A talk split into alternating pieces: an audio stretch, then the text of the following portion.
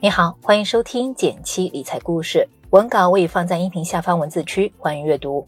减七八周年活动即将开启，只要参与都有福利。在公众号“减七独裁回复“电台”了解活动详情吧。一起来看看今天的内容。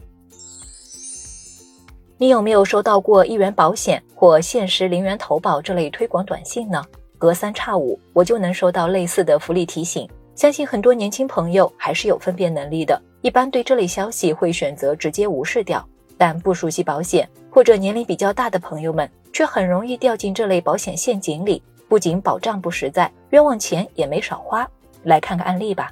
王先生在酒店住宿时，手机没电了，当时看到桌子上有个充电器，要求扫码才能充电，扫了之后发现被某某宝扣款一元。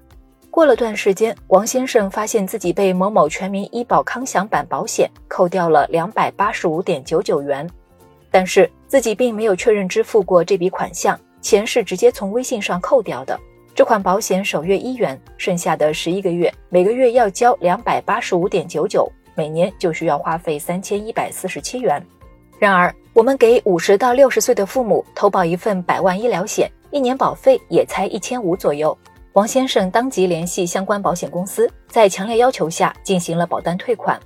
但像王先生这样觉察到不对劲、能及时退保的情况并不多。八月八日，家住西安的 Y 先生反映，他发现自己父亲微信扣款记录里有一笔名为“某某宝”的扣费项目。了解之后，发现自己的父亲掉进了保险陷阱。Y 先生通过扣款记录查到，从今年三月份开始，每个月这款保险都在扣款，首月是一块钱，接下来的四个月。每个月都要扣两百多，截止到 Y 先生发现时，已经扣了八百一十二点二元。据 Y 先生的父亲回忆，自己在扫码共享单车时，突然弹出了某某宝的投放广告，他也没看清是什么，误点了链接，才会有开头那乌龙的一幕。除了王先生，Y 先生的父亲在网上搜一元保险骗局，发现不少人都有类似的遭遇，以首月一元为诱饵，当消费者误点进去后，被莫名扣费，甚至会自动续费。这种一元保险普遍存在于共享单车、共享充电宝等公共服务设施的扫码处，而且投保过程十分方便，只要填写姓名、身份证号、手机号就能自动投保。推广时打着一元的旗号，背地里干的却是暗搓搓扣款的事儿，误导消费者以为反正只要一块钱，买不了吃亏，买不了上当。这一看就是恶意误导，侵犯了消费者的知情权。在互联网保险投诉案件中，涉及最多的就是这类一元保险。好在我们国家对保险行业的监管是非常严格的，比如去年银保监会就警告过出头鸟。安心财险在二零一九年销售过一款安享一生尊享版产品，宣传页面显示首月零元，限时特惠，首月立减多少元等内容，实际情况是首月不收费，把全年保费均摊到后十一个月。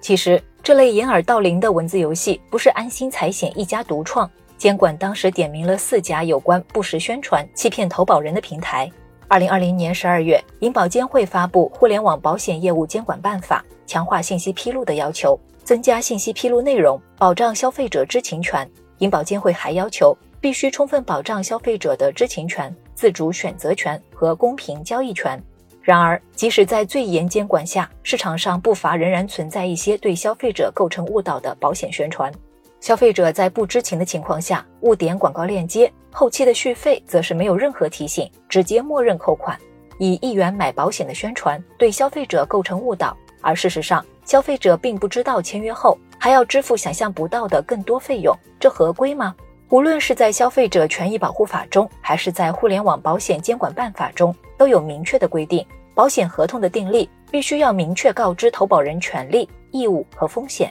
对于已经踩坑的朋友，建议直接去相关部门，比如消协、银保监会投诉，可以通过仲裁和诉讼的方法进行解决。如果发现误买了，但还没有到一个月时，可以通过购买的支付平台，比如微信、支付宝、银联中取消续款。以微信为例，打开微信支付，点击右上角的三个小点，找到已开通的自动续费服务项目，点击页面下方关闭，就可以取消自动扣费了。如果第二个月已经扣费，可以拨打保单上的客服电话要求退保。除了一元保险，在我们做家庭保障规划时，还容易踩到返还型的坑、全家桶保险的坑等等，都需要特别注意。好了，今天的内容就到这里了。喜欢今天的内容吗？喜欢的话，文末点个赞，告诉我。别忘了根据音频开头的提示参加我们八周年活动，解锁更多变富的小技巧，不见不散哦。